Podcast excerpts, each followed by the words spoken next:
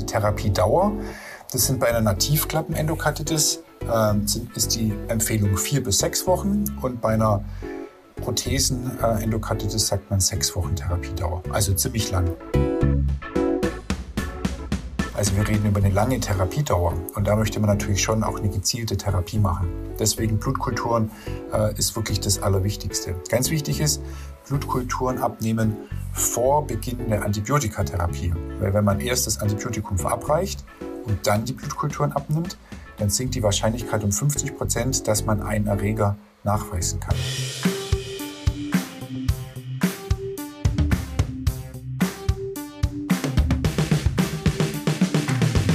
Herzlich willkommen zu Infect It, dem Antibiotika-Podcast für Medizinstudierende und BerufsanfängerInnen. Infect It ist eine Charité-Produktion im Rahmen von RISE Students, einem Projekt von Infect Control. Mein Name ist Sandra Schneider, ich bin Internistin und wissenschaftliche Mitarbeiterin im Institut für Hygiene und Umweltmedizin der Charité. Gemeinsam mit Medizinstudierenden bespreche ich in jeder Folge ein Thema aus der Infektionsmedizin mit einer Expertin oder einem Experten. Thema dieses Mal ist die infektiöse Endokarditis. Wir sprechen über Häufigkeit, Risikofaktoren, klinisches Bild, Erreger, Diagnostik und Therapie. Und zum Schluss noch über die Endokarditis-Prophylaxe. Nutzt gern auch die entsprechenden Kapitelmarken. Die Aufnahme stammt vom 7. Juli 2022. Viel Spaß beim Zuhören.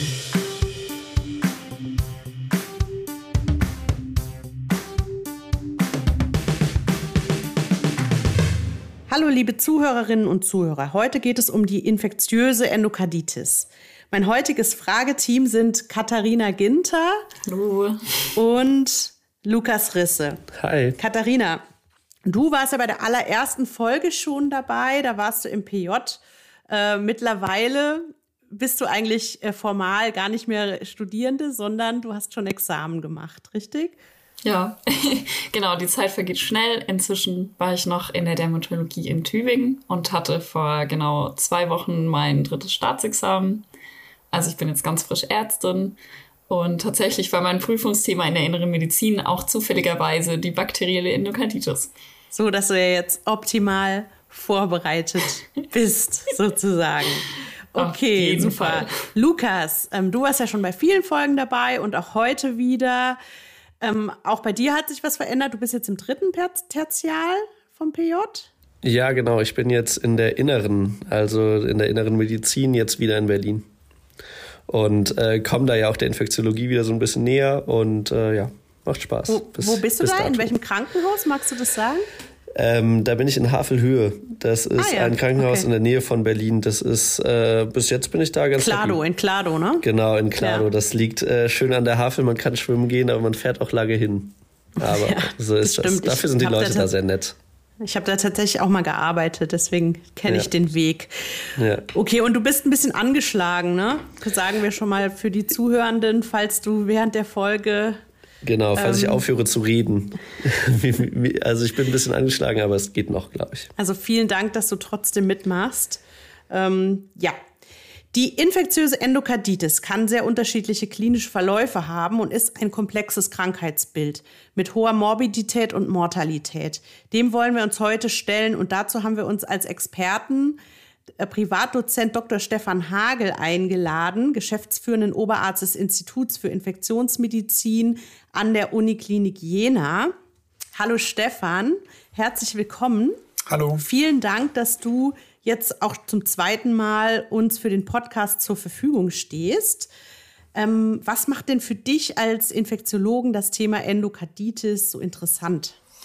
Naja, Endokarditis ist ähm, insgesamt gesehen immer noch eine sehr seltene Erkrankung, ähm, muss man insgesamt sagen. Aber sie ist extrem tödlich. Also wenn wir uns die Daten, frühe Daten anschauen, vor der Zeit, vor äh, der Antibiotikatherapie, wir haben eine Sterblichkeit von 100 Prozent. Und das ist natürlich schon äh, eindrücklich und ein wirklich ähm, auch ganz bekannte Persönlichkeiten äh, sind an der Endokarditis verstorben, zum Beispiel äh, Gustav Mahler, und äh, das geht dann über Monate, also so Endokarditis lenta.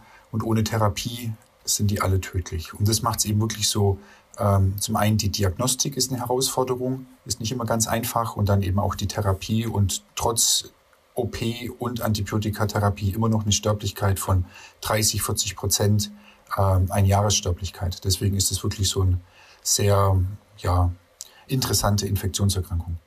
Mhm. Und äh, da hat ja dann auch wirklich die Antibiotikatherapie einen riesen Stellenwert, wenn du sagst 100 Prozent Mortalität ohne Therapie. Genau. Okay, ja. Lukas, Katharina, was wollt ihr wissen von Stefan? Wir haben uns ja ein bisschen vorgenommen, jetzt so äh, die Themenschwerpunkte, die wir vorher gesagt haben, so in der Reihenfolge ähm, durchzugehen. Nur auch für die Zuhörenden, dass sie sich nicht wundern, wenn man mal sagt, ah, wir sind noch nicht bei dem Punkt oder so. Ähm, genau, legen wir los. Genau, du hattest ja ähm, bereits gerade schon gesagt, dass die Endokarditis ähm, relativ selten ist. Ähm, mich würde deswegen zuallererst interessieren, also wie selten oder wie häufig das ist, also wie oft siehst du die im Konsiliardienst oder auf Station ähm, und wer bekommt die klassischerweise, also wo muss ich vielleicht auch als Assistenzärztin in der Anamnese hellhörig werden? Also wenn man sich so die Daten anschaut, dann geht man davon aus, dass ungefähr fünf bis zehn äh, Patienten pro 100.000 Personenjahre in der Gesamtbevölkerung äh, ist so die Inzidenz.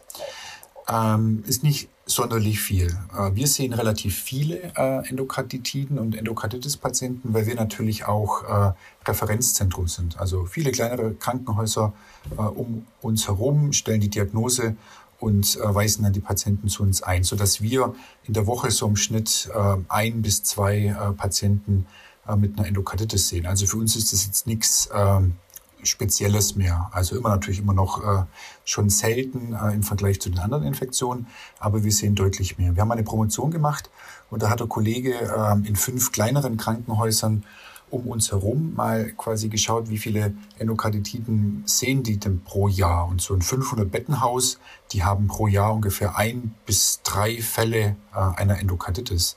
Also das ist wirklich selten. Kann man natürlich sagen, gut, vielleicht denken die nicht so dran, ähm, aber ich glaube, so die ganz schweren Fälle, äh, die gehen, ähm, da, ah, da muss man dran denken. Also für große Häuser relativ häufig, für kleinere Häuser eher ein seltenes Ereignis. Und wen trifft's häufig? Also sind natürlich die älteren Patienten, das ist wirklich so die Regel. Ähm, mehr Männer als Frauen, ungefähr so 70 Prozent Männer, 30 Prozent äh, Frauen. Und dann ist natürlich, je kränker ein Patient ist, also es geht um die Klappenvorschädigung, es geht um Fremdmaterial, also Patienten mit einer künstlichen Herzklappe, mit einer Schrittmacher, ICD, die haben natürlich ein deutlich höheres Risiko oder auch äh, Patienten mit Alkoholabusus oder Diabetes mellitus, also schon eher die vorerkrankten äh, Menschen. So wirklich junge, gesunde Männer oder Frauen, die trifft's auch manchmal. Ähm, ich denke in großen Zentren dann häufig auch äh, in Kombination mit IV-Drogenabusus, aber so dass jetzt jemand von jetzt auf sofort äh, eine Endokarditis bekommt und ansonsten gesund ist, ist Gott sei Dank sehr selten. Ähm, und was sind die größten Risikofaktoren? Also du hast ja jetzt schon ein paar genannt, aber so die wichtigsten, auf die man auf jeden Fall gucken muss. Also die größten Risikofaktoren sind äh, schon die Herzklappenvorerkrankungen. Also es geht ja, das Konzept einer Endokarditis ist ja, es gibt eine Endothelschädigung, meistens durch irgendwelche Verkalkungen oder durch irgendwelche äh, turbulenten Strömungen und dann liegt diese subendotheliale Matrix frei. Hier können sich dann die Thrombozyten, das Fibrin anheften und jeder von uns hat ja eine Bakteriämie, sei es im Rahmen vom Zähneputzen oder bei der Zahnreinigung oder nach einer sportlichen Betätigung oder bei irgendwelchen offenen kleinen Stellen äh, mit kleinen Wunden und dann haben die Patienten halt Pech und dann setzen sich die Bakterien auf diesen Klappen fest und machen dann die äh, Endokarditis. Also ganz klar die strukturelle Herzklappenvorerkrankung äh, oder Herzklappenersatz. Und dann aber schon an zweiter Stelle ist dann schon der Diabetes mellitus und dann an dritter Stelle äh, dann der Alkoholabusus. Also das sind wirklich so die Top drei äh, Risikofaktoren für eine Endokarditis. Und ähm, warum gehen die ausgerechnet an die Endokarditis, also äh, an die äh, Herzklappen? Ah, du meinst die Bakterien? Ja. Naja, äh, im Endeffekt ist es so, ähm, es gibt diese quasi noch sterilen Ablagerungen auf den äh, Klappen. Also das ist diese Fibrin-Polymer-Matrix, äh, äh, die kann man sich schön unter dem äh, Mikroskop anschauen. Und wenn die Bakterien dann im Blutstrom zirkulieren, dann haften die sich einfach ähm, an diesen, ähm, meistens geht es über diesen von Willebrand-Faktor, der spielt da wohl eine ziemlich große Rolle, äh, haften die sich da dann fest und dann kommen mehr Fibrinogen dazu, dann bilden die so einen Biofilm, äh, die Bakterien. Und wenn die einmal in diesem Biofilm drin sind, äh, dann sind sie auch außerhalb von unseren Makrophagen und dann können sie sich da munter weiter vermehren und destruieren dann wirklich die äh, Herzklappe, machen dann Abszess, also das je nachdem, welcher Erreger es ist, gibt Erreger, äh, die machen eher quasi einen langsamen Verlauf oder auch wirklich aggressive äh, Erreger, wo das dann wirklich innerhalb von ein, zwei, drei Tagen ganz fulminant läuft. Okay. Also ähm, ich fasse mal ganz kurz zusammen. Du hattest gesagt, ähm, fünf bis zehn Patienten pro 100.000 Personenjahre. Und ihr seht es aber im Zentrum ein bis zweimal pro Woche. Und aber andersrum in einem kleineren Haus sind vielleicht ein bis drei Fälle pro Jahr. Das heißt, in einem kleinen Haus ist die Herausforderung dann äh, total dran zu denken und sich dann Expertise hinzuzuholen, ne, weil man es einfach so selten sieht. Ähm, dann sind es 70 Prozent Männer. Ähm, und vor allen Dingen spielt äh, Fremdmaterial und Vorerkrankungen eine Rolle als Risikofaktoren. Und da hattest du gesagt, also Herzklappenersatz ist relativ ähm, äh, bekannt und klar, glaube ich, und Vizien. Und dann hattest du aber gesagt, danach sind ist dann schon der Diabetes mellitus und, und der Alkohol. Und ähm, Genau, und pathogenetisch ist es eben so, dass die, das Endothel geschädigt wird, äh, Thrombosierungen erfolgen und sich dann die Bakterien da anlagern. Okay. Lukas. Ähm, was sind denn dann die Symptome? Also wir hatten ja gerade gesagt, wir müssen dann aufpassen auf genau diese kleinen Fälle in den kleinen Häusern. Ähm, woran erkenne ich das? Oder gibt es so Keys, also Red Flags, auf die man achten sollte? Also, also alle Patienten haben eigentlich ein äh, äh, Fieber. Das ist eigentlich äh, so ein äh, Hauptsymptom, muss man sagen. Es gibt natürlich auch wenige, vor allem äh, ältere Patienten, die kein Fieber mehr haben. Aber das gehört eigentlich in der Regel, fast jeder Patient hat Fieber. Und dann unterscheidet sich natürlich schon, ist es wirklich eine Endokarditis, so mit einem wirklich sehr akuten Verlauf. Also das ist vor allem, äh, wenn es eine Endokarditis ist durch äh, Staph aureus oder zum Beispiel beta-hämolytische Streptokokken, also nicht die oralen äh, Streptokokken, die wir im Mund haben, sondern äh, quasi die beta-hämolytischen da zum Beispiel. Das sind wirklich Patienten, die kommen innerhalb von wenigen Tagen in die Notaufnahme, die sagen, mir geht seit drei Tagen richtig schlecht, hochgradig Fieber, 39,5, 40 Grad Fieber, teilweise schon der Blutdruck niedrig, also wirklich so auch Organdysfunktion und Sepsis. Das sind wirklich so die ganz äh, fulminanten Verläufe. Und dann gibt es so diese subakute Beginn, meist über Wochen, ähm, diese Endokarditis lenta wird es auch genannt. Das sind dann meist äh, so die äh, vergrünten Streptokokken, also Streptococcus viridans oder äh, äh, Galolyticus oder aber auch die Enterokokken efficalis und das geht dann über Wochen. Also die haben dann Nachtschweiß, die müssen nachts häufiger ihr T-Shirt wechseln, äh, die haben auch Gewichtsabnahme, denen geht's nicht so gut und das ist dann wirklich so dieser schleichende Verlauf, also eher chronisch und subakut. Also so ganz äh, unterschiedlich und auch äh, abhängig, welcher Erreger die Endokarditis dann verursacht. Okay, aber Fieber haben Sie quasi alle. Genau, also Fieber haben im Endeffekt, äh, wenn man sich die Studien anschaut, äh, heißt so zwischen 90 bis 100 Prozent. Und dann gibt's äh, natürlich das pathologische Herzgeräusch, äh, das wird immer genannt. Dann gibt's aber auch natürlich Patienten, äh, die ein, ein embolisches Ereignis haben, also zum Beispiel Patienten mit einem Schlaganfall oder auch Patienten mit einer Spondylodiszitis. Ähm, also ein, ein, Patient, der eine Spondylodiszitis hat, bei dem muss man unbedingt ein TEE machen, weil in der Mehrzahl der Fälle ist die Spondylodiszitis das Sekundärereignis, also die septische Embolie ähm, im Rahmen einer Endokarditis. Also die Vegetation löst sich ab, macht dann den Milzinfarkt, macht dann die Spondylodiszitis oder eben auch den Schlaganfall. Also das sind dann quasi die Sekundärereignisse. Und deswegen auch immer beim Schlaganfall ähm, oder bei einer septischen Arthritis immer auch dran denken, dass es ja auch vom, von der Herzklappe kommen könnte. Genau, du hattest ja jetzt gerade bereits berichtet, dass die Symptome sehr unterschiedlich, sehr vielfältig sein können. Ähm, also es gibt zum einen ja die kardialen Symptome und auch extrakardial, unter anderem ähm, eben Hautsymptome. Und als angehende Dermatologin äh, würde mich deshalb besonders interessieren, was es da gibt, äh, wie kommen die zustande und äh, genau, wie, wie heißen die überhaupt? Also es gibt ja so diese, ähm, ich glaube, das sind immer so sehr beliebte Multiple-Choice-Fragen gewesen im Studium, ähm, diese Hautveränderung. Und äh, da gibt es im Endeffekt diese Chinway-Lesions, dann gibt es diese Oslerknötchen und diese rotschen Flecken. Das ist so das, die drei Dinge, die man, ähm, wenn man Glück hat, sieht man mal ein oder zwei im Leben. Also ich habe es bisher jeweils einmal gesehen. Also das ist wirklich eine Rarität. Also man sagt so zwei Prozent, drei Prozent äh, der Patienten haben diese Chainway Lesions oder diese Oslerknötchen. Also es ist wirklich extrem selten. Das muss man dann eben an den äh, Fingern und an den Händen schauen. Man kann auch äh, in den Konjunktiviten schauen, ob die quasi hier so Einblutungen haben, was eben ähm, so die Idee ist, dass das entweder auch so septische Embolien sind. Das ist die eine Idee oder so Immunkomplexablagerung. Aber da muss man wirklich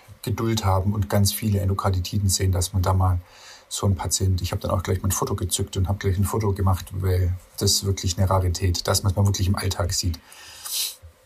Also das finde ich ist ein wichtiger Punkt, ne? Also durch diese durch diese Multiple Choice äh, Fragen hat man ja oft so Kolibris, äh, die immer wieder gefragt werden. Und du hattest ja gesagt, du siehst ein bis zwei Endokarditiden pro Woche.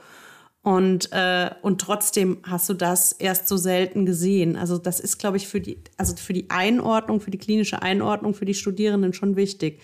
Natürlich, wenn man es dann irgendwann mal sieht, sollte man dann dran denken. Dafür ist es wichtig, aber es ist halt kein klinischer Alltag.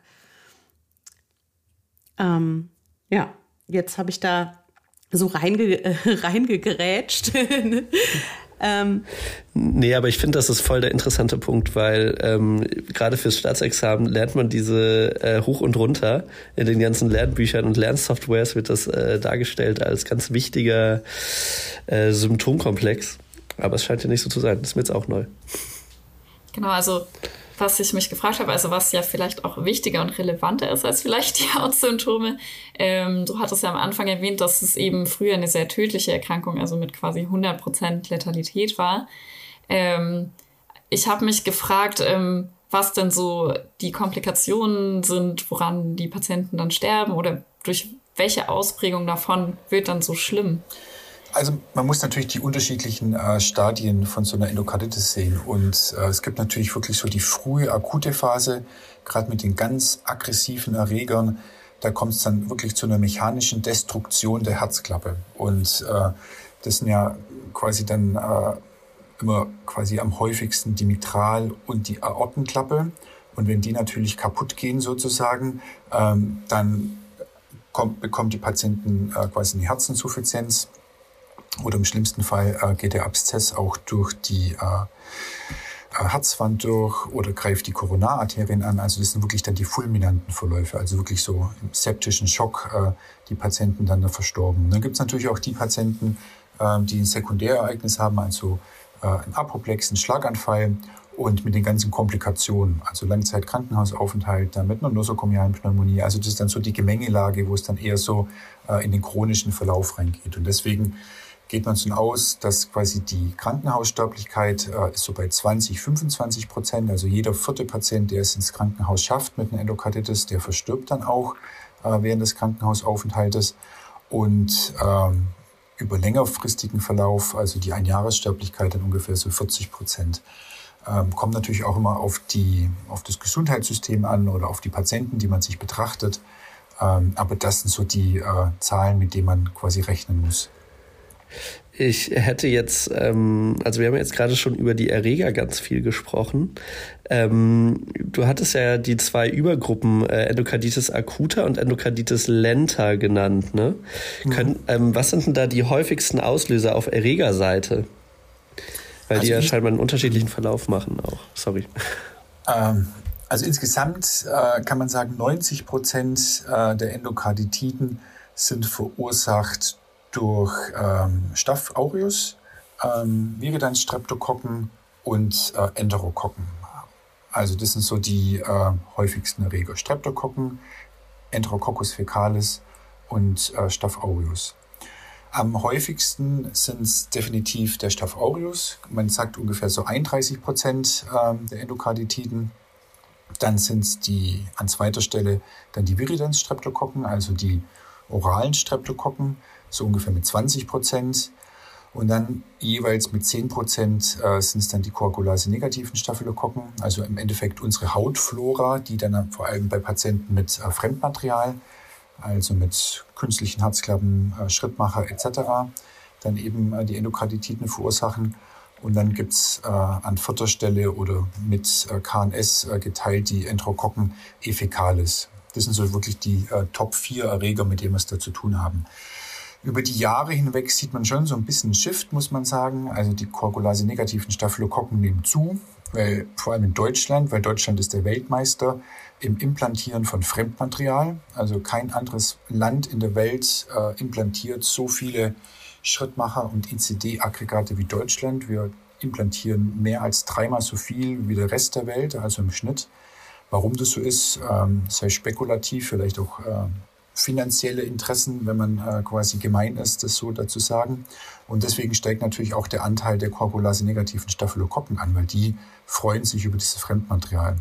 Und was wir auch vermehrt sehen, äh, aufgrund der TAVIs, also dieser ähm, äh, Klappen, die jetzt sehr häufig von Kardiologen äh, implantiert werden, die gehen häufig mit äh, Enterokokken-Endokarditiden. Äh, also wenn die eine Endokarditis bekommen, TAVI-Patienten, dann ist es eben überproportional häufig äh, Efekalis oder auch im schlimmsten Fall dann äh, Efetium. Deswegen gibt es immer so ein bisschen Shift ähm, in der Reger, ähm, quasi Verteilung, aber an den vier Top-Erregern hat sich jetzt eigentlich nicht groß geändert. Ähm, wie ist, wieso ist das so, dass äh, TAVI-Patienten vor allen Dingen dann den Enterococcus facialis bekommen? Man, man weiß es nicht so ganz, aber die gehen ja über die Leiste rein. Und äh, die Leiste ist natürlich primär eher mit Enterokokken und gramnegativen Erregern kontaminiert. Und dass das dann möglicherweise auch die Ursache ist, äh, warum dann mehr Enterokokken dann eine TAVI für eine TAVI-Endokarditis. Aber das ist eher schon eine Spekulation, man weiß es nicht so richtig.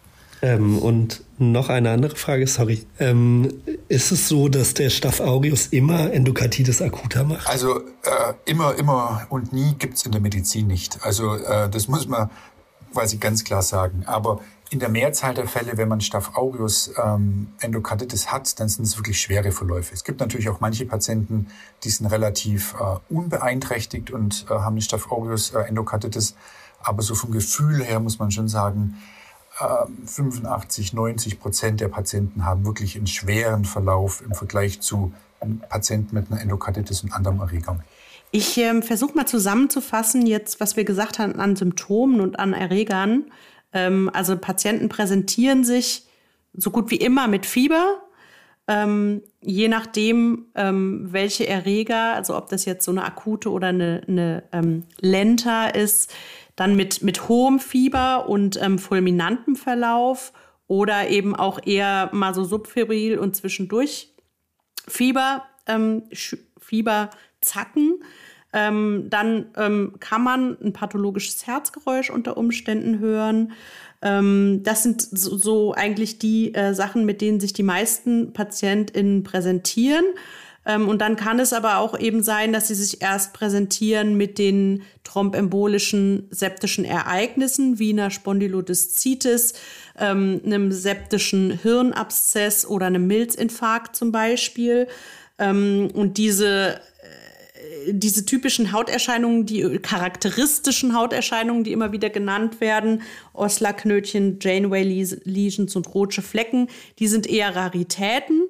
Man muss halt dran denken, wenn man die dann sieht. Ähm, genau. Und das, das sind eigentlich, das andere sind eigentlich so die Symptome, die ja eigentlich erstmal relativ unspezifisch sind, bis auf das Herzgeräusch, äh, mit denen die PatientInnen dann kommen. Und ähm, was das Ganze macht, also warum das so gefährlich, gefährlich ist, ist, dass sie, dass entweder die Klappen so zerstört werden können, dass sie dann eine schwere Herzinsuffizienz bekommen, ähm, dass sie einen septischen Schock bekommen, was glaube ich nicht so häufig ist, aber auch eben sein kann, ähm, dass sie, äh, dass sie eben äh, an den Schlaganfällen versterben oder dass sie eben mit in dieser Gesamtgemengelage dann äh, im Krankenhaus noch äh, zusätzliche Komplikationen bekommen. Ähm, und von Erregern hatten wir jetzt genannt ähm, als, als die vier häufigsten den Staph aureus, dann die Viridans-Streptokokken, also die vergrünenden Streptokokken, ähm, Enterococcus fecalis und ähm, Koagulase-negative äh, Staphylokokken und die dann vor allen Dingen ähm, bei Fremdmaterial. Und da hattest du jetzt eben gesagt, Stefan, dass das eben dadurch zunimmt, dass man einfach vermehrt ähm, PatientInnen hat, wo Fremdmaterial implantiert wird.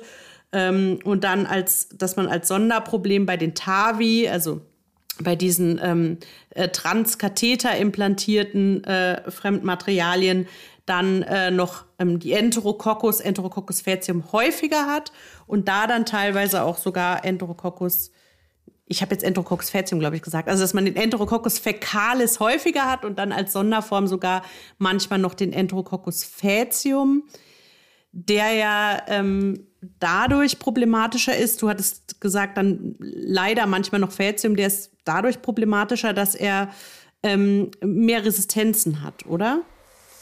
Ja, und vor allem auch, ähm, da, da gibt es gar nicht so viele Therapieoptionen. Also für ein Ephetium, Daptomycin, Vancomycin, ähm, Linezolid, also da, da gibt es nicht so viele äh, Therapieoptionen. Deswegen ist es nicht ganz so einfach, den dazu okay. therapieren. Katharina. Genau, jetzt ähm, wissen wir ja schon mal, welche Erreger es gibt und äh, bei welchen Symptomen bei uns die Alarmglocken läuten sollten.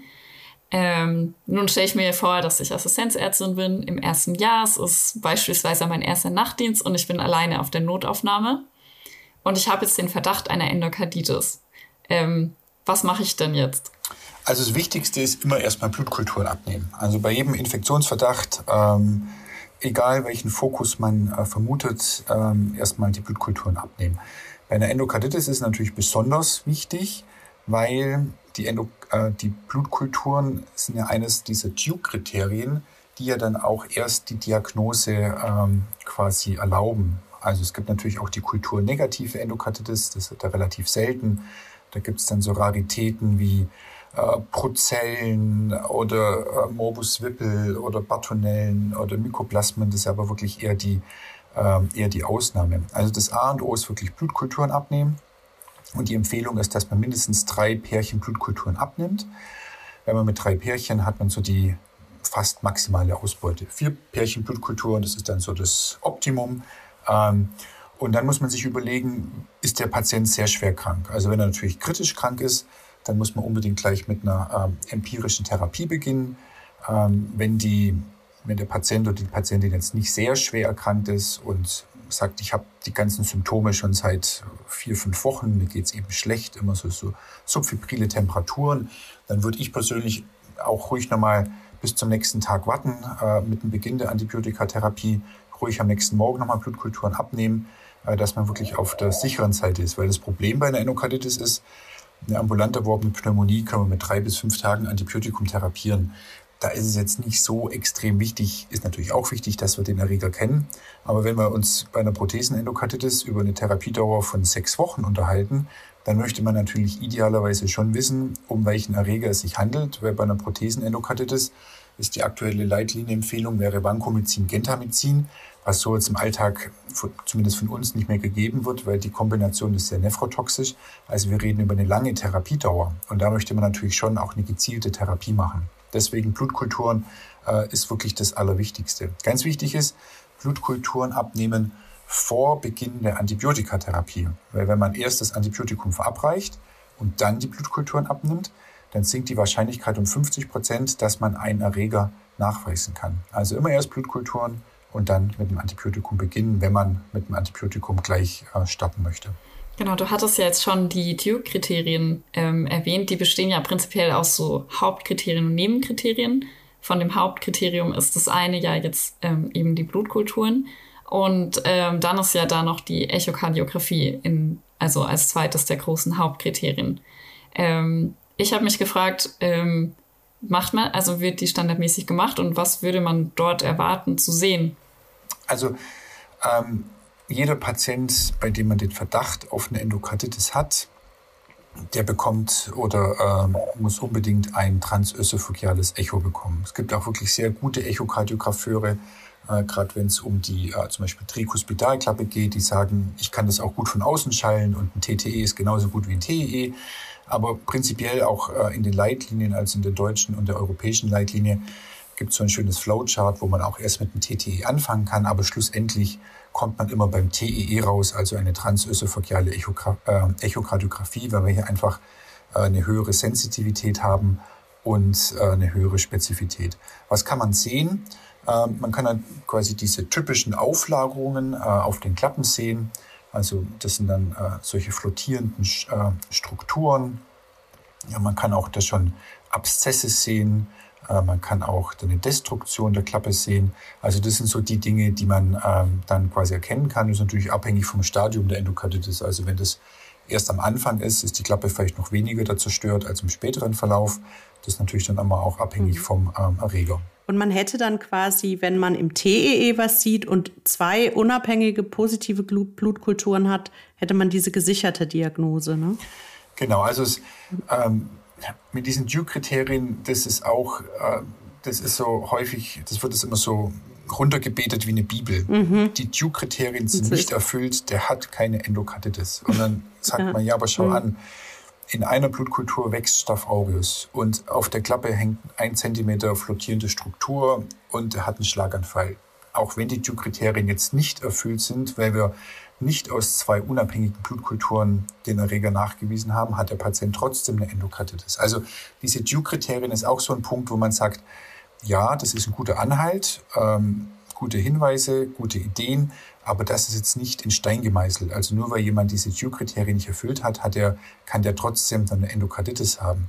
Also das ist ganz arg wichtig und auch die Endokarditis-Leitlinie ist eine der Leitlinien, die auf der wenigsten Evidenz fußt. Also die meisten Empfehlungen, die in der Endokarditis-Leitlinie drinstehen, sind aus retrospektiven Kohortenstudien oder äh, Expertenmeinungen. Also Endokarditis-Leitlinie ist wirklich sehr, sehr, sehr mit Vorsicht zu genießen. Natürlich ein guter ähm, quasi äh, Leitfaden, weil es ist ja ein seltenes Erkrankungsbild, deswegen muss man sich ja irgendwie auch äh, Infos holen.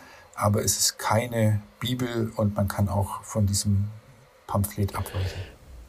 Ähm, ist dir das denn schon häufiger passiert, dass du äh, einen Patienten hattest, der im Nachhinein doch eine Endokarditis hatte, aber keine positiven Blutkulturen und auch keinen Nachweis in der Bildgebung? Ähm, das passiert relativ selten. Also es gibt natürlich ähm, Patienten, Patientinnen, wo dann der Kollege der Herzchirurgie eine Herzklappen-OP macht, weil die äh, Klappe destruiert ist ähm, und er sagt dann intraoperativ oder die Klappe dann in die Patho eingeschickt und es sieht dann aus wie eine Endokarditis. Kann man sich schon an ein oder zwei Patienten mal erinnern. Aber da ist ja dann auch häufig die Frage, wenn die Patienten keine Symptome hatten, war das denn überhaupt oder inwiefern war das klinisch relevant oder es haben sich doch Bakterien in den Auflagerungen versteckt und es war auf jeden Fall keine fulminante. Ähm, Kultur Endo, also äh, kulturnegative Endokarditiden gibt es schon auch. Aber da ist es dann häufig der Fall, ähm, dass wenn die Patienten von extern zu uns gekommen oder äh, zugewiesen worden für eine OP, dass dann eben extern keine Blutkultur abgenommen wurde im anderen Haus oder eben doch erst ein Antibiotikum begonnen und dann die Blutkulturdiagnostik abgenommen. Wenn wir dann die Blutkulturen abnehmen, dann wächst häufig nichts mehr, weil die äh, Antibiotikatherapie da schon läuft. Und was wir dann bei allen Klappen machen, ähm, wir machen eine PCR von der Klappe, also mit den häufigsten Erregern.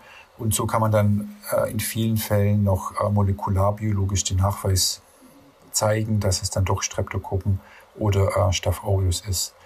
Und wie gesagt, wenn man dann wirklich eine Endokarditis hat und man hat wirklich gar keinen Erreger, dann muss man wirklich so diese Schiene gehen, kulturnegative Endokarditis, wo man dann äh, Wippel, also Trophimera äh, Wippeli mal nachschauen kann, Bartonellen, Mykoplasmen, ähm, koxiellen Serologie, ob man da irgendwas findet. Aber das ist wirklich äh, eine mhm. Rarität. Also man sieht schon in, im klinischen Alltag mindestens entweder die positiven äh, Blutkulturen oder die Vegetation und meistens beides. Ist, haben wir das, habe ich das richtig verstanden? Nur eben nicht unbedingt, weil die Duke-Kriterien ja sehr streng sind, äh, dass die halt komplett erfüllt sind.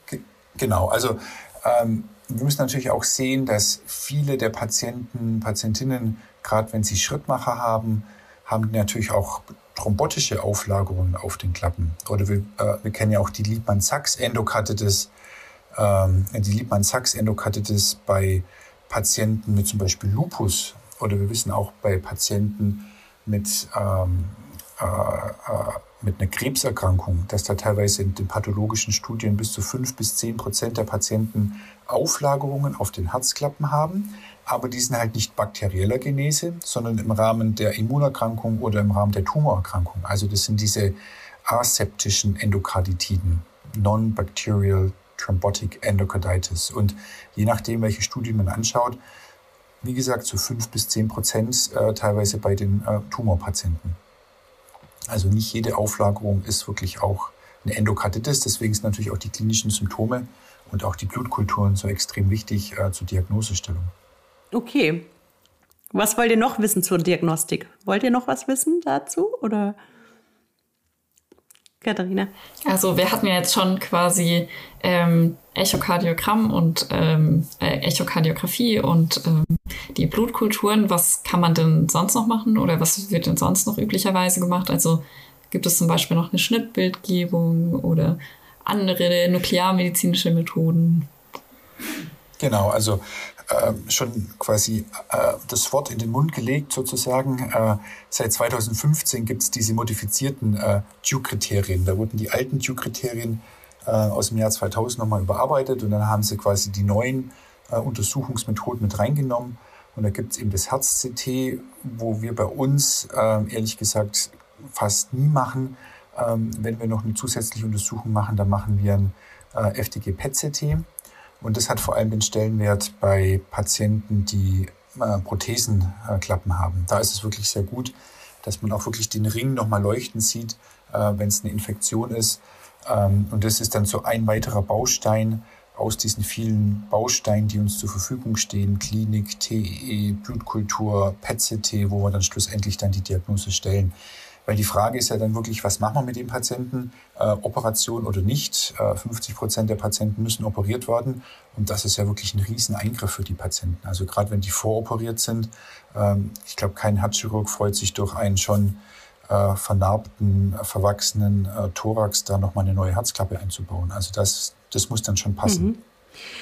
Okay, also ich fasse mal zusammen. Ähm, Diagnostik Blutkulturen, Blutkulturen, Blutkulturen, Blutkulturen, so vor der äh, äh, vor antibiotischer Therapie und nach der entsprechenden Anamnese und Klinik. Und ähm, dann äh, transösophageales Echo, also Schluckecho und ähm, gegebenenfalls als weitere Diagnostik ähm, das PET-CT oder andere äh, modernere Bildgebungsverfahren. Kann man das so sagen, so ganz ganz grob runtergebrochen. Okay. Lukas, hast du noch eine Frage zur Diagnostik? Du, nee, okay. Ähm, ja, dann können wir schon weitergehen, oder? Zum, zum sehr komplexen nächsten Thema. Katharina. Okay, ähm, dann stelle ich mir jetzt einfach mal vor, dass äh, ich meinen Patienten oder meine Patientin komplett untersucht habe. Ich habe eben durch die Duke-Kriterien oder eben auch andere diagnostische Hinweise, falls sie eben nicht erfüllt werden. Ähm, dadurch habe ich gesichert, dass eine Endokarditis vorliegt. Ähm, mich würde daher jetzt interessieren, aus welchen groben Bausteinen die Therapie erstmal besteht und worauf ich achten muss. Also die beiden groben Bausteine kann man wirklich ganz sagen, es ist einmal die äh, Antibiotikatherapie. Wir wollen ja die Bakterien, die auf der Herzklappe draufsetzen, abtöten. Und natürlich auch, wenn die Erreger schon irgendwo anders hin äh, septisch äh, embolisiert haben, auch diese äh, sekundären Herde quasi hier die Bakterien abtöten. Also das ist der erste Baustein. Und der zweite Baustein ist ähm, dann quasi die operative Versorgung. Und ungefähr 40 bis 50 Prozent der Patienten, die benötigen eine Operation aufgrund ihrer Endokarditis. Und da gibt es natürlich unterschiedliche äh, Gründe oder Indikationen zur OP. Also ist die Herzklappe so destruiert, ähm, dass sie nicht mehr richtig schließt, also eine hohe Insuffizienz oder eine sehr starke Stenose oder ähm, gibt es einen großen Abszess. Also das sind zum Beispiel wirklich äh, Indikationen, wo man auf jeden Fall äh, operieren muss. Dann gibt es aber auch äh, Gründe, wo man sagt, äh, man hat schon zwei Wochen Antibiotikatherapie versucht und ähm, die Vegetation wird aber größer. Also auch das wäre äh, ein Punkt, wo man sagt, äh, hier äh, machen wir dann eine äh, Operation. Und das ist natürlich dann immer eine individuelle Entscheidung für jeden Patienten, natürlich Alter, die Komorbiditäten Und ähm, was sich wirklich bewährt hat und was auch in den Leitlinien drinsteht, dass jedes Klinikum ein Endokarditis-Team vorhält. Und ein Endokarditis-Team ist eben so eine Gruppe von Experten, also Herzchirurg, Kardiologe, äh, Infektiologe, äh, ein Neurologe, die sich dann den Patienten gemeinsam anschauen und die beste Therapie für den Patienten auswählen. Und es gibt schöne Studien, die zeigen, dass man hier wirklich auch die Sterblichkeit signifikant reduzieren kann, wenn ein Patient von diesem Team äh, therapiert wird oder Patientin und das gesamte Outcome eben dann äh, besser gemacht wird. Ähm, mich würde noch ähm, mal genauer die antibiotische Therapie interessieren. Also ähm, nach welchen Kriterien werden die Antibiotika ausgewählt? Wie lang? Wer bekommt welche Therapie? Ähm, vielleicht können Sie dazu noch mal ein bisschen mehr sagen. Also von der Antibiotikatherapie, die erste Frage ist immer, ist es eine Kunstklappe oder ist es eine Nativklappe, also eine körpereigene Klappe? Weil da unterscheidet sich natürlich auch das äh, Erregerspektrum und wenn es eine Kunstklappe ist, äh, wie lang ist die Kunstklappe schon in situ. Also wenn die Kunstklappe länger als zwölf Monate drin ist, wobei das sind sich die Experten auch nicht so einig, oder wenn es die Nativklappe ist, dann ist das Risiko relativ gering, dass man es mit Koagulase-negativen Staphylokokken zu tun hat. Man muss wissen, äh, Koagulase-negative Staphylokokken, äh, die sind zu 70, 80 Prozent Oxacillin-resistent, also unsere ganz normalen Beta-Lactam-Antibiotika funktionieren nicht. Deswegen muss man beim Patienten mit einer Kunstklappenendokarditis eben eine breitere Antibiotikatherapie beginnen, die eben auch diese äh, Oxacillin-resistenten ähm, Staphylokokken mit abdeckt. Also die erste Frage ist Kunstklappe oder Prothesenklappe. Und dann ist es natürlich äh, initial immer erstmal eine empirische Therapie. Also wir wissen den Erreger noch nicht und wollen jetzt eine Therapie beginnen. Da ist die aktuelle Empfehlung äh, für eine Nativklappenendokarditis oder eben eine Kunstklappe, die länger als zwölf Monate drin ist, dass man mit Ampicillin beginnt. Ampicillin ist die Substanz für den Efekalis, also dann hätte man die, den Efekalis mit abgedeckt und die Streptokokken äh, auch gleich noch adressiert. In Kombination mit Flucloxacillin, weil Flucloxacillin ist die Substanz, die empfohlene Substanz äh, zur Therapie einer Staph aureus Infektion. Also dann hätte man schon mal die häufigsten Erreger mit abgedeckt.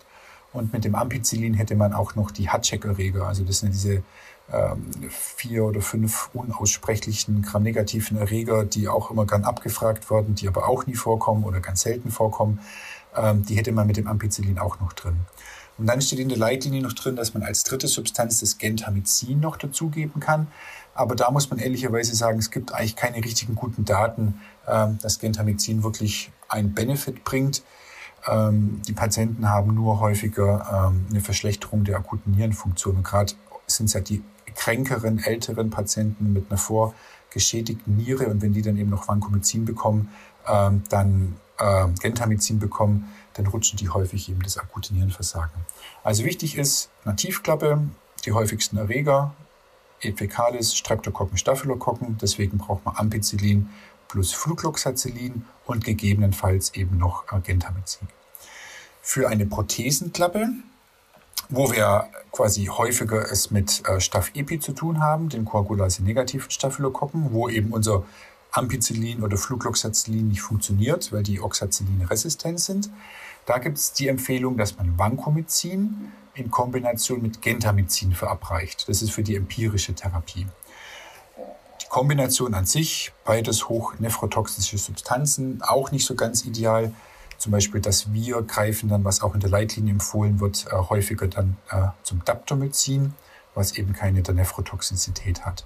Aber das ist erstmal so die empirische Therapie. Und wenn man dann den Erreger hat, muss man dann eben die gezielte Therapie machen. Also Streptokokken mit ganz normalem Penicillin. Ähm, Wenn es Enterokokken sind, Efficalis, gibt man dann Ampicillin plus Genta oder Ampicillin plus Ceftriaxon. Das ist dann wirklich dann ganz äh, individuell. Noch der letzte Punkt, äh, weil du den auch gefragt hast, die Therapiedauer. Das sind bei einer Nativklappenendokarditis äh, sind, ist die Empfehlung vier bis sechs Wochen und bei einer Prothesenendokarditis sagt man sechs Wochen Therapiedauer. Also ziemlich lang. Ähm, wann fange ich denn mit so einer kalkulierten äh, Therapie an? Also, wenn ich, äh, also an welchem Punkt der Diagnosesicherung ist man da? Weil man muss doch wahrscheinlich relativ Und vielleicht auch, wie häufig, wie häufig ist das nötig eigentlich ne, bei der Endokarditis? Die kalkulierte Therapie zu beginnen, wie häufig? Mhm. Naja, im Endeffekt muss man schon sagen, äh, wenn man den Verdacht hat auf eine Endokarditis, mhm. ähm, dann geht es ja wirklich darum, äh, wie schwer krank ist der Patient. Also Organdysfunktion, Patient liegt auf ITS oder geht auf ITS, dann wird sofort eine Antibiotikatherapie begonnen. Dann nimmt man die drei Pärchen Blutkulturen ab und beginnt mit seiner empirischen Therapie, also ohne Großzeitverzögerung.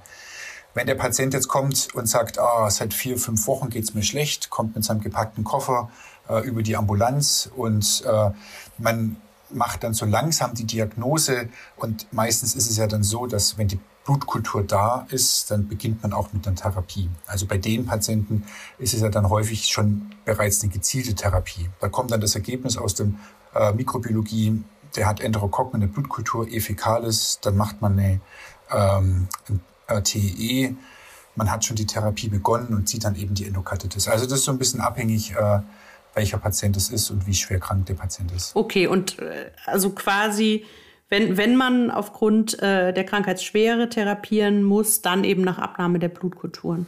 Genau. Und, und, und im Endeffekt ist es schon so, also zum Beispiel jeder Patient, der bei uns in OP geht, ähm, es ist keine, äh, kein Patient, wo wir sagen, na, wir machen jetzt erstmal die Endokarditis-OP und fangen dann danach mit einer Therapie an. Also das ist im Endeffekt jeder, jeder hat gleich ein Antibiotikum. Das muss man ganz klar sagen, weil die Gefahr besteht natürlich auch, ähm, die, äh, die infektiösen Trompen oder die Bakterien können ja weiter streuen. Und äh, wenn ich nicht mit einer Antibiotikatherapie beginne, ähm, dann besteht das Risiko, dass es weiterhin zu septischen Embolien kommt. Also auch vor diesem Hintergrund ist eine Therapie auf, äh, auf jeden Fall zu empfehlen. Mhm. Und äh, du hattest jetzt bei den Protheseninfektionen ähm, gesagt, Vanco plus Genta oder Dapto. Und Dapto würdet, Daptomycin würdet ihr dann als Monotherapie geben? Oder? Na, Dapto dann häufig äh, in Kombination mit Phosphomycin ähm, oder Daptomycin-Ceftriaxon. Das ist immer so ein bisschen, das ist auch immer abhängig so vom, äh, vom, ähm, wie sich der Patient präsentiert. Also wirklich so dieses äh, akute äh, oder eher dieses, äh, diese verzögerte Präsentation. Welche Leitlinie auch wirklich sehr, sehr, sehr empfehlen, äh, dazu lesen ist, um mal dieses gesamte Konstrukt Endokarditis nochmal zu verstehen. Das ist die äh, holländische Leitlinie. Und, äh, und die Holländer gehen ja häufig ihren eigenen Weg, äh, wenn es auch um die Infektiologie geht.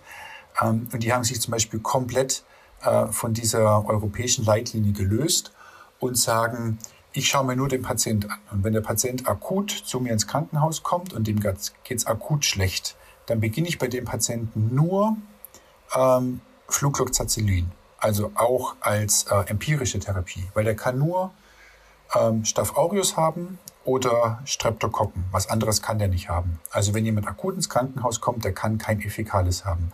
Also die sind da mit relativ... Einer Nativ, mit einer Nativklappe, Genau, oder? genau, ja. genau. Mhm. Die, sind da, die sind da relativ ähm, sehr, sehr, sehr stringent und sagen, und man muss auch ehrlicherweise sagen, die haben auch immer recht. Also auch wenn wir unsere Patienten anschauen und sagen, dem geht schlecht, und wir stehen am Bett und sagen, das wird Staph aureus sein. Und je mehr man eben gesehen hat, desto sicherer wird man sich auch, aber trotzdem trauen wir uns nicht und geben trotzdem immer noch zum Flucloxacillin, Ampicillin dazu. Also, aber da sind die Holländer eben sehr stringent und sagen, wenn es jemand extrem schlecht geht, Endokarditis, entweder Staph aureus oder Streptokokken, da reicht Flucloxacillin auch empirisch vollkommen aus. Das ist wirklich spannend. Ah ja, okay. Und diese holländische Leitlinie, ist die auf Englisch oder muss genau, man die gibt es auf, nee, nee, ah. die gibt's auf Englisch. Okay. Also die heißt SWAP Guidelines, Stitching Workgroup Antibiotic Adelaide, irgendwie so. Okay, die können wir auf jeden Fall in genau. den Show Notes dann ja. verlinken. Ähm, das heißt, ähm, ich fasse mal grob das Gesagte jetzt zur, äh, bisher Gesagte zur, zur Therapie zusammen. Also ganz wichtig ist, wenn man, wenn es jetzt um die kalkulierte Therapie geht, dass man zwischen Nativklappen und Kunstklappen unterscheidet. Ähm, und bei den Nativklappen würde man eben äh, erwarten, das hatten wir ja auch schon gesagt, ähm, äh, Staph aureus, Strep Streptokokken oder E. fecalis. Ähm, und darauf zielt dann die ähm, kalkulierte Therapie ab mit ähm, Ampicillin für den E. fecalis ähm, und Flucloxacillin äh, zusätzlich für den Staphylococcus aureus, ähm, weil das einfach am besten auf den Staph aureus wirkt. Das, also Ampicillin hätte das ja auch im Spektrum, aber ist dann halt nicht, nicht gut genug. Ähm, Und also genau, mit diesen beiden hat man eigentlich ähm, Staph aureus, E. fecalis und die Streptokokken ähm, abgedeckt. Und du sagtest, auch die seltenen HZEC-Gruppe ähm, hätte man dann damit auch abgedeckt. In den Leitlinien steht zusätzlich noch Gentamicin. Ähm, das ist aber halt so nephrotoxisch und hat in klinischen Studien bisher keinen guten Benefit, Benefit gezeigt. Deswegen ähm, so plus minus. Genau. Und dann gibt es noch den holländischen Weg. Der ist sogar noch äh, mehr straightforward, dass er sagt, so schlimm krank kann eigentlich nur der Staph aureus machen ähm, oder vielleicht Streptokokken und die hätten wir beide mit Flucloxacillin mit drin und die trauen sich dann sogar nur Flucloxacillin zu geben. Ähm, bei den Prothesenklappen ist halt ähm, wesentlich häufiger äh, sind da Koagulase-negative ähm, Staphylokokken mit im Spiel, die halt meistens Oxacillin-resistent sind. Und deswegen muss man da breitere Geschütze auffahren. Die klassische Empfehlung ist da Vancomycin plus Gentamicin. Ähm, man kann aber eben auch, ähm, was dann besser verträglich ist, ein Daptomycin nehmen ähm, und das dann je nach Konstellation ähm, kombinieren mit Phosphomycin oder Ceftriaxon. Ähm, diese Kombination, ähm, ist die ist die jetzt wegen des Spektrums oder ist die eher wegen anderer ähm, Faktoren, die da noch eine Rolle mitspielen? Also wenn wir jetzt sagen Daptomycin, äh, Ceftriaxon, äh, Daptomycin ist natürlich rein äh, Gram-positiv. Und wenn wir jetzt doch das Gefühl haben oder das quasi kritisch kranker Patient, dass da doch vielleicht die Hatcheck-Erreger auch eine Rolle spielen könnten oder andere Gram-negative Erreger, dann würde man zum Beispiel auch das Ceftriaxon dazugeben. Oder Phosphomycin ähm, geht es ja auch dann teilweise auch, oder nicht nur teilweise, sondern auch um den Synergismus. Äh, beide Bakterizid ähm, vor allem gut gegen Staph aureus und dann hätte man eben zwei bakterizide Substanzen äh, gegen die Staphylokokken. Okay, also das ist dann halt wirklich dann äh, sozusagen ja. vom klinischen Bild abhängig, was man da noch für, genau. für Zusatzfaktoren ja. mit, ja. Mhm. Ja, aber das steht jetzt ja. in keiner Leitlinie so drin. Also das ist jetzt eher so das Jena, wie wir es häufig machen, aber das soll jetzt nicht für die Zuhörer bedeuten, dass das jetzt die Leitlinienempfehlung ist, definitiv nicht. Aber ich möchte nur sagen, dass viele Wege ähm, man kann eine Endokarditis mit vielen Wegen therapieren und man muss sich nicht quasi, äh, wenn man weiß, was man tut, muss man sich jetzt nicht unbedingt an die Leitlinie halten, weil die Leitlinie gibt es jetzt keine großen Phase 3 Studien, was ist die beste Kombination zur Therapie einer XY-Endokarditis, gibt es einfach nicht. Also ja, okay. Ähm, die Leitlinien sind ja auch von 2015. Es gibt die europäischen Leitlinien. Ähm, ja, die ja letztendlich für uns sozusagen mit gelten. Und dann gibt es noch die amerikanischen Leitlinien. Beide sind von 2015. An manchen Stellen unterscheiden die sich ja auch so ein bisschen. Ähm, inwieweit zieht ihr da diese amerikanischen noch äh, mit in Betracht oder? Also an die amerikanischen schauen wir gar nicht so häufig. Also wenn dann, wie gesagt, mhm. Äh, die holländischen finde ich ganz toll. Ja. Die europäischen werden gerade äh, aktualisiert. Also die sind gerade in Überarbeitung. In der letzten ja, quasi äh, Runde sozusagen, sodass das sicherlich auch in nächster Zeit mit einer Publikation zu rechnen ist. Äh, ich persönlich, was ich ganz toll finde, ich bin gerade, ähm, da gab es über Twitter gab es so einen Aufruf äh, für interessierte Kollegen, ähm, so eine Wiki-Guideline. Also die Amerikaner, da ist auch schon eine publiziert für ähm, Knocheninfektionen. Und ähm, die räumen mal so mit diesem Dogma auf, ähm, quasi so und so müsst ihr es machen, weil das steht in der Guideline und wissen die Experten, sondern das Ziel dieser Wiki-Guideline ist wirklich mal so die Evidenz da zusammenzutragen und dass dann jeder quasi Arzt selber entscheiden kann, ähm, was er von der jeweiligen Evidenz hält. Also nicht reinschreiben, ihr müsst Gentamicin geben, sondern einfach sagen, naja, wir denken, dass Gentamicin wichtig ist, aber die Datenlage ist eigentlich ziemlich schlecht. Also sowas so ein bisschen so, ähm, dass der Arzt wieder eher oder dass man die Evidenz auch mehr würdigt sozusagen und nicht so diese Expertenmedizin vorantreibt. Das ist ja ganz toll. Also die kommt auch nächstes Jahr raus und ist wirklich ein ganz spannendes Projekt. Lukas. Ähm, ja, genau. Ich habe da eine Frage noch zu. Und zwar, ähm, wann kann man denn dann diese Medikamente oralisieren? Also am Anfang macht man wahrscheinlich IV. Und ähm, wie lange macht man das dann? Ganz spannende Frage. Ähm, die letzten 50 Jahre hat man gesagt, immer IV. Also die Patienten liegen dann sechs Wochen im Krankenhaus am Tropf. Äh, wir können die nicht nach Hause entlassen, weil daheim macht es keinen Pflegedienst. Äh, die Reha macht in der Regel auch keine IV-Therapie, sodass die Patienten wirklich äh, ans Bett im Krankenhaus gefesselt sind. Und vor zwei Jahren haben Dänen quasi aus Kopenhagen haben eine sehr schöne Studie veröffentlicht, die nennt sich Poet Trial. Ähm, und die haben es gewagt, quasi diese gesamten Endokarditis-Dogmen zu hinterfragen. Und die haben dann gesagt, okay, wenn der Patient im Schnitt zehn Tage eine adäquate IV-Therapie bekommen hat, ähm, das CRP ist gut abgefallen, hat kein Fieber mehr, hat im TI kein Abszess, dann machen wir eine Oralisierung. Und im Schnitt haben sie in der Studie so nach zwei Wochen eine Oralisierung gemacht und haben die Patienten dann randomisiert, kontrolliert, 450 Patienten, die eine Gruppe IV weiter therapiert und die andere Gruppe ähm, als äh, Tabletten quasi fortgeführt. Und ähm, das Ganze hat funktioniert. Also war nach einem halben Jahr, haben sie geschaut, wie war das Überleben, äh, wie ist das Outcome, äh, gab es ein Rezidiv. Und die haben sehr interessante Antibiotika-Kombinationen genommen. Wichtig ist halt, dass der Patient wirklich auch compliant ist. Das ist A und O. Es gibt auch andere Studien, die zeigen, wenn man Patienten sagt, nimm viermal am Tag ein Antibiotikum, dann ist die Compliance ungefähr bei 50 Prozent. Also dann nimmt er nur zwei von diesen vier Tabletten. Da muss man halt gucken, wirklich, wem man das mitgibt. Dann muss man sich Substanzen aussuchen, ähm, die eine gute orale Bioverfügbarkeit haben, also die auch gut resorbiert werden. Bringt uns nichts, wenn wir äh, Flugloxacillin oral geben, 3 mal 500 Milligramm orale Bioverfügbarkeit von 50 Prozent, dann geben wir 3 mal 250 Milligramm per Os als effektive Tagesdosis und im Krankenhaus geben wir 9 bis 12 Gramm IV. Also da muss man wirklich gucken, ähm, was man da für Substanzen gibt. Ähm, und also es ist machbar, aber man muss natürlich auch sagen, in der Studie, es waren hauptsächlich Patienten mit einer Streptokokkenendokarditis. Da ist es, geht auch der Trend möglicherweise dazu hin, dass vielleicht auch vier Wochen Therapie viel zu lang sind, dass vielleicht auch zwei Wochen Therapie reichen. Ähm, das, da gibt es auch gerade Studien, also da wird sich noch viel tun in den nächsten Jahren. Ähm, und in dieser ganzen POET-Studie mit diesen 450 Patienten gab es zum Beispiel nur zwölf Patienten, die eine Staph aureus Prothesen-Endokarditis hatten. Und von denen zwölf wurden sieben oralisiert.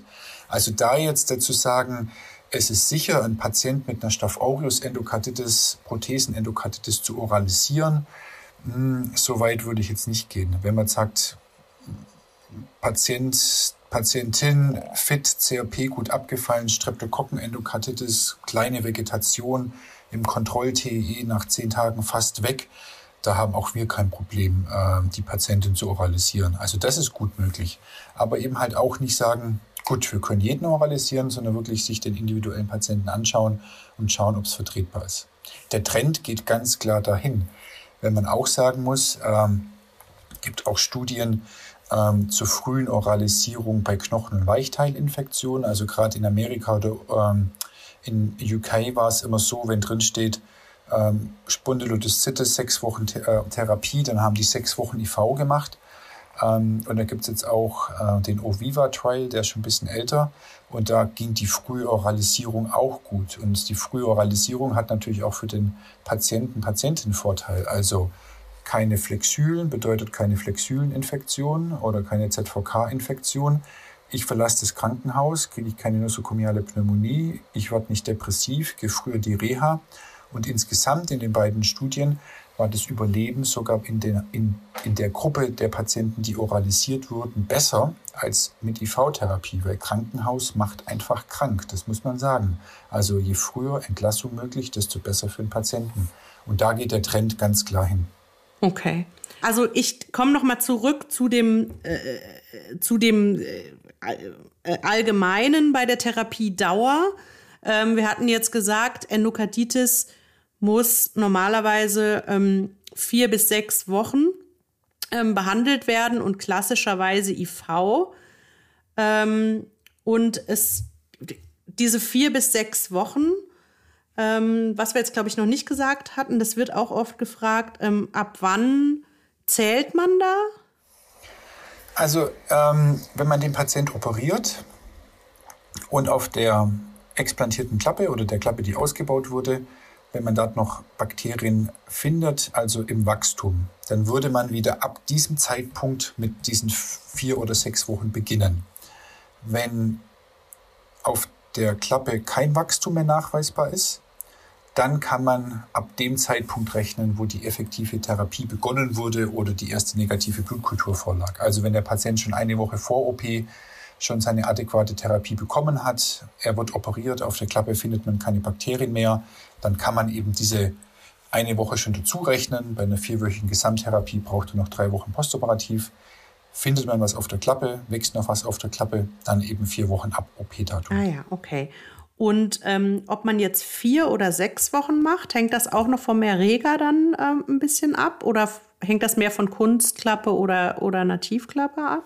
Also Kunstklappe ist die Empfehlung immer sechs Wochen. Mhm. Ähm, bei den Nativklappen ist es so ein bisschen, äh, steht es kryptisch in Leitlinien drin, steht eben diese vier bis sechs Wochen drin, ist aus einer Gemengelage. Also mhm. hat der Patient noch eine Spondylolisthetis, hat er vielleicht noch einen Milzinfarkt, äh, mhm. Milzabszess. Also okay. hat es einen schweren Verlauf, würde ich eher vielleicht zu den sechs Wochen tendieren. Ist alles wirklich ganz einfach durchgelaufen. OP, Patient geht in die Reha, denke ich, reichen auch vier Wochen aus. Aber das ist auch wieder so, auch nicht untersucht, vier oder sechs oder fünf oder viereinhalb. Also mhm. das ist so, äh, wieder auch so dem individuellen Arzt überlassen.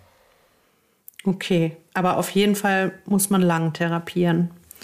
Und äh, da hattest du ja auch anfangs schon gesagt, dass deswegen so wichtig ist, dann den Erreger auch möglichst zu haben. Ähm, was gibt es denn noch zur Therapie? Wie ist äh, Katharina? Äh, genau, ich hätte noch eine Frage zu so ein bisschen anderen Aspekt der Therapie. Äh, du hattest ja berichtet, dass häufig Patienten mit Herzklappenprothesen eine Endokarditis bekommen. Bei Herzklappenprothesen, vor allem bei mechanischen, denke ich jetzt an eine Antikoagulation, die die Patienten und Patientinnen dann vielleicht schon haben. Ähm, wie gehe ich denn damit um und muss man da irgendwas beachten?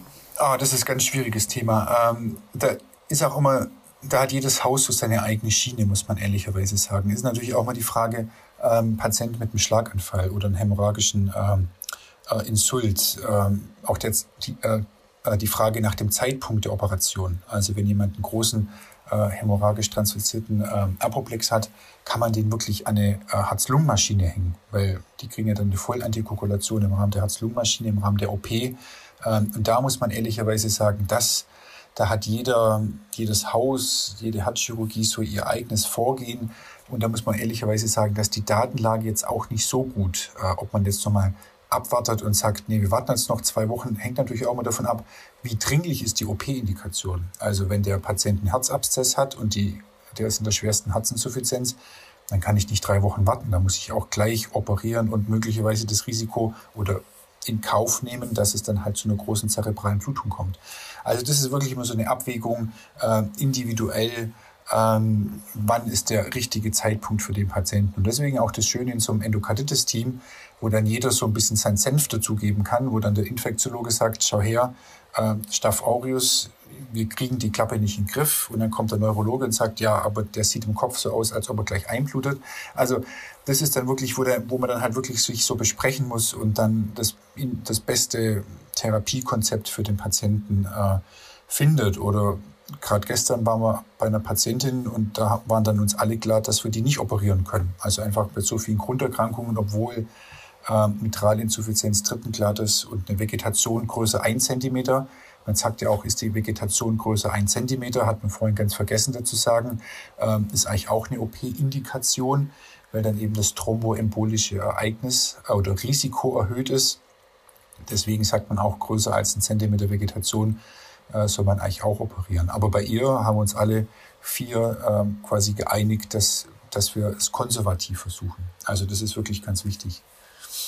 Hm, okay. Ähm, ich hätte noch eine Frage, wenn ihr da äh, keine mehr habt. Wie ist es denn mit dem Ausbau von, ähm, von Devices?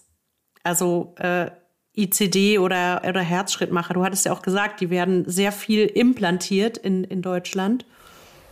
Genau. Mhm. Also äh, wichtig ist, wenn man quasi äh, Device-Infektion hat, man unterscheidet ja zwischen einer Tascheninfektion, also man hat ja das äh, Stromaggregat und an diesem Stromaggregat hängen ja dann die beiden Sonden, ähm, die dann über die Venen ins Herz reingehen sozusagen.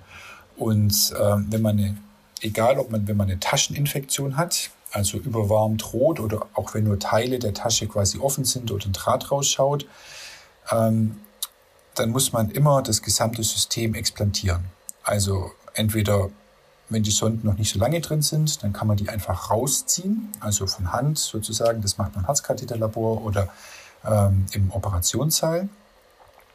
Wenn die schon länger drin sind und eingewachsen, dann äh, gehen die Kollegen her und die haben dann solche äh, Lasergeräte. Das sind dann hier sowieso, da werden dann die Sonden abgeschnitten, aufgefädelt und dann wird quasi dieses Gerät, also dieser große Schlauch, das sieht aus wie ein Endoskop, äh, Endoskop und da ist vorne drin so ein Laser, äh, das ist so ringartig und dann wird es aus der Wand, äh, diese Sonden werden dann da so rausgeschält. Also man muss wirklich das äh, komplette System äh, explantieren, weil mit dieser Biofilmproblematik, also die Bakterien, die verstecken sich in diesem Biofilm, ähm, ist das Risiko, wenn man die Devices drin lässt, 50 bis 100 Prozent, dass man ein Rezidiv bekommt.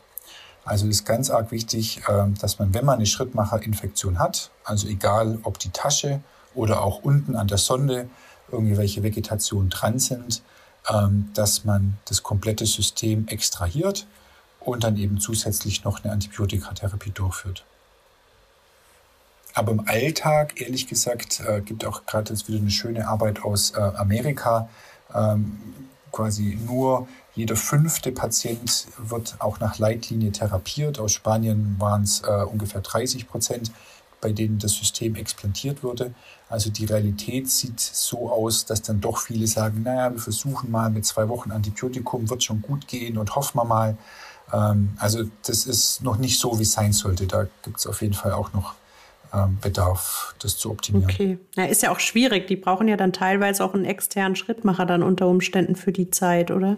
Genau, also zum einen müssen sie verlegt werden in ein Zentrum, die eben so eine Extraktion machen können. Das kann nicht jeder, weil man braucht ja einen Herzchirurg in Standby. Im schlimmsten Fall kommt es zu einer Verletzung äh, dann vom Vorhof, wenn man mit diesem Laser da diese Sonde rausmacht. Äh, wobei das Risiko quasi im Rahmen oder quasi das Komplikationsrisiko von so einer Extraktion ist deutlich geringer, auch die Sterblichkeit, als wenn man die Patienten anschaut, bei denen man die Devices drin lässt. Da ist die, zwei bis, äh, die Einjahressterblichkeit zwei bis dreifach höher als bei denen, wo man es ausbaut. Also es hört sich zwar brachial an, man geht mit einem Laser und schält da diese Sonden raus, hört sich schlimm an und es kann auch was passieren, aber unterm Strich ist es für den Patienten quasi die sichere Variante, als die Devices drin zu lassen. Und wenn er dann natürlich äh, schrittmacherabhängig ist ähm, oder DeFi-abhängig, für ein ICD gibt es die Möglichkeit äh, von so DeFi-Westen. Äh, die ziehen dann das Westen an und dann äh, haben die so ein EKG drin und wenn die dann Schock brauchen, werden sie von außen geschockt. Also das sind so äh, Westen, die sie halt dann anziehen, bis der neue ICD implantiert werden kann.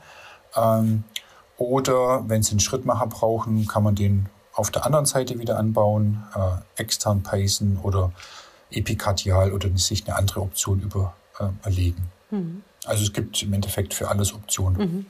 In, in, in einem Zentrum dann, ja. Genau. Okay, gut. Also jetzt haben wir ähm, äh, ganz viel gesagt. Wir haben, wir haben das klinische Bild besprochen, die Risikofaktoren, wir haben die Erreger besprochen, abhängig von Nativklappe oder Kunstklappe. Wir haben die Diagnostik besprochen, Blutkulturen und Echo als, als Basis.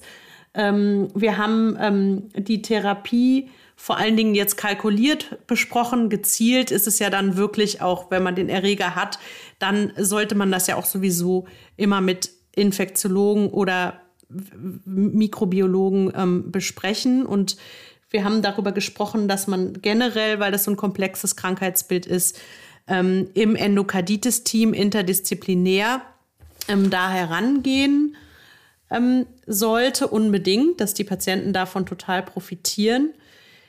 Ähm, ja, wollen wir noch ganz kurz was zur Endokarditis-Prophylaxe sagen, bevor wir abschließen? Gerne. Ähm, also wichtig ist, auch wenn wir dann nochmal zu unserem Endokarditis-Patienten zurückgehen, ähm, muss man jedem Patienten sagen, dass ein Patient mit überstandener Endokarditis ein deutlich erhöhtes Risiko hat, wieder eine Endokarditis zu bekommen. Also das ist vielen auch nicht klar. Und ähm, für die Patienten wird es eben dann auch die Antibiotika-Prophylaxe empfohlen.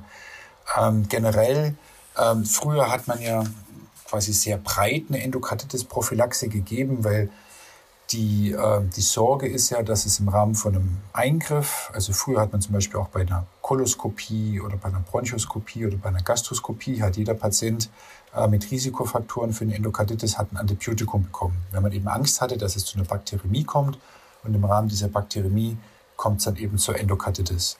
Man hat dann über die Jahre gesehen, dass äh, im Endeffekt nur eigentlich die zahnärztlichen Eingriffe mit dem höchsten Risiko einhergehen. Und das ist nicht nur Zähne ziehen, das ist zum Beispiel auch wirklich ähm, die ganz banale Zahnsteinentfernung oder quasi Parodontosebehandlung, wo die Taschen ausgekratzt werden. Also das sind schon quasi Indikationen, ähm, wo der Zahnarzt dann bei ausgewählten Patienten ähm, eine Antibiotika oder eine äh, äh, Endokarditis-Prophylaxe geben sollte. Und im Endeffekt sind es vier große Gruppen. Also das sind ähm, Patienten mit einem Klappenersatz, mechanisch oder biologisch, oder wo man auch äh, quasi die Klappen äh, rekonstruiert hat. Äh, da ist es die ersten sechs Monate nach der OP. Dann die zweite Gruppe sind Patienten mit einer Endokarditis. Dann die dritten Patienten sind äh, Patienten mit angeborenen Herzfehlern, also irgendwas angeborenen, cyanotische Herzfehler, ähm, quasi da, genau schwere sozusagen oder dann natürlich äh, herztransplantierte Patienten. Also das sind quasi die Patientengruppen, äh, für die eine Endokarditis-Prophylaxe äh, äh, primär empfohlen wird. Und dann gibt es noch so eine ganz natürlich immer individuelle Fälle, wo man sagt, okay, ähm, Patienten, die irgendwie Asplenie oder schwere Autoimmunerkrankungen mit Doppel-, Vierfach Immunsuppression, wo man dann immer, natürlich immer noch eine individuelle äh, Entscheidung treffen kann. Und schlussendlich sollen dann die Patienten äh, als Endokarditis-Prophylaxe 30 bis 60 Minuten vor dem Eingriff ähm, Amoxicillin bekommen, zwei Gramm oral oder wenn man es oral nicht schlucken kann, eben dann äh, Ampicillin, äh, zwei Gramm IV. Das ist die Empfehlung, ähm, wenn jemand eine Am äh, Amoxicillin-Allergie hat, was ja relativ häufig angegeben wird, äh, häufig ja dann äh, mit einem Exanthem einhergehen, dann kann man sagen, gut, die Einmaldosis macht nichts aus. Äh, wenn man da mutig ist, kann man das machen. Ähm, oder als Alternative wird Clindamycin genannt. Wobei Clindamycin ist nicht ganz so ideal, weil die Erreger, die, also die Flora, mit denen wir es im Mund zu tun haben, da ist ungefähr die Resistenzrate bei 20, 30 Prozent. Manche geben auch Moxifloxacin, aber die Leitlinien sagt entweder Amoxicillin oder Clindamycin. Das ist quasi die Endokarditis-Prophylaxe. Die Briten, die haben es versucht, äh, nur mal kurz noch einwerfen, weil das auch eine sehr kontrovers diskutierte äh, Geschichte. Äh, die Briten, NHS, sagt ja, show me the data. Wenn es keine Daten gibt, dass die Prophylaxe was bringt sozusagen, dann haben die vor ein paar Jahren gesagt, wir beenden alles und empfehlen quasi, dass keine Endokarditis-Prophylaxe mehr durchgeführt wird und haben das dann natürlich auch schön äh, nachverfolgt und haben dann gesehen, dass die Endokarditis und vor allem Streptokokken Endokarditiden wieder angestiegen sind, sodass sie jetzt auch wieder die okay. Empfehlung machen. Also jetzt haben wir die Daten. Also die haben sich die, in die, haben die Daten, Evidenz genau, auf dem harten Weg genau, geschaffen. Also die haben sich die Daten selber geschaffen okay. und haben quasi alles mal auf Null gesetzt und haben gesagt, wir gucken mal nach. Und ähm, ja, jetzt haben wir die Daten. Der Rest der Welt ist froh, dass wir jetzt Daten haben und ein paar Briten mhm. mussten halt quasi okay. leiden, sozusagen. Ja. Ähm, okay, also zahnärztliche Eingriffe ähm, und dann diese vier Gruppen. Also unser ehemaliger Endokarditis-Patient, äh, der, der ähm, sechs Wochen nach Klappen, äh, sechs Monate nach Klappenersatz ist, äh, die Patienten mit den zyanotischen angeborenen Herzfehlern und ähm, herztransplantierte Patienten ähm, und da halt das Oxy, äh, Amoxicillin, zwei Gramm oral ähm, als Standard sozusagen und ähm, alternativ Clindamycin bei Allergien. Und da würde sich wahrscheinlich bei diesen Patienten, wenn das möglich ist, ähm, auch lohnen, äh, zu versuchen, die ähm, Penicillin-Allergie zu delabeln. Ne? Genau, wenn, genau. wenn, wenn das keine, ja. äh, keine sichere Penicillinallergie ist. Wo, wobei ich muss mal kurz einhaken, bei den Patienten mit Klappmasatz, da ist es ein Leben lang, mechanisch und biologisch, aber nur bei denen, die eine Klappenrekonstruktion ah, okay. bekommen, da, äh, okay. da ist es nur in den ersten sechs Monaten. Also wenn du eine Kunstklappe Gut. kriegst, bist du im Endeffekt ein Leben lang immer zum Zahnarzt, der die okay. Taschen reinigt oder Zahnsteine entfernt, immer Amoxicillin vorher nehmen. Alles klar. Gut. Habt ihr noch ähm, Fragen jetzt zu diesem Themenkomplex? Hm sind ja einmal von vorne bis hinten durchgegangen. Dann würde ich sagen, dann äh, kannst du noch mal, Stefan, ähm, eine Take-Home-Message uns mitgeben oder auch was, was wir jetzt noch nicht angesprochen haben, was dir noch ähm, sehr wichtig ist. Gut, also angesprochen, glaube ich, haben wir fast alles von äh, Diagnose über ähm, Therapie. Wichtig ist von meiner Sicht wirklich nur, dass man eben dran denkt, das ist wirklich das äh, ganz Wichtige, weil es eben so selten ist. Also wenn man nicht täglich damit konfrontiert ist, dann an eine Pneumonie denkt jeder, an Harnwegsinfekt denkt, äh, oder denkt jeder. Aber gerade so bei Patienten äh, mit einer ambulant erworbenen äh, E. Bakteriämie oder mit einer Staph aureus Bakteriämie, die Patienten brauchen alle ein TE zum Ausschluss einer Endokarditis. Außer es gibt also für ein Efikalis jetzt einen guten anderen Grund, dass man sagt, er hat eine Sigma-Divertikulitis oder so, wo man sagt, okay, äh, ich habe einen Grund, dann kann man es auch mal weglassen. Aber dass man wirklich dran denkt und vor allem, wenn man die Erreger in, de, in den Blutkulturen hat, dass man eben auch quasi den Kurzschluss macht und sagt, okay, Endokarditis ist eine Möglichkeit.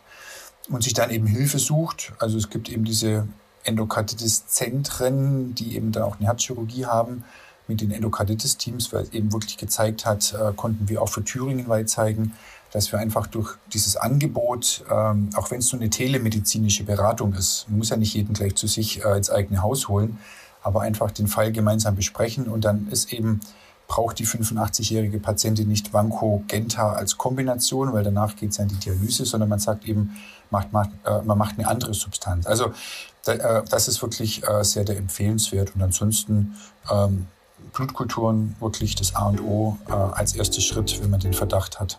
Ganz arg wichtig. Super. Ja, vielen Dank, Stefan. Vielen Dank, Katharina und Lukas. Danke ja, auch. und äh, bis zum nächsten Mal. Ja, danke, ciao. Tschüss. Tschüss.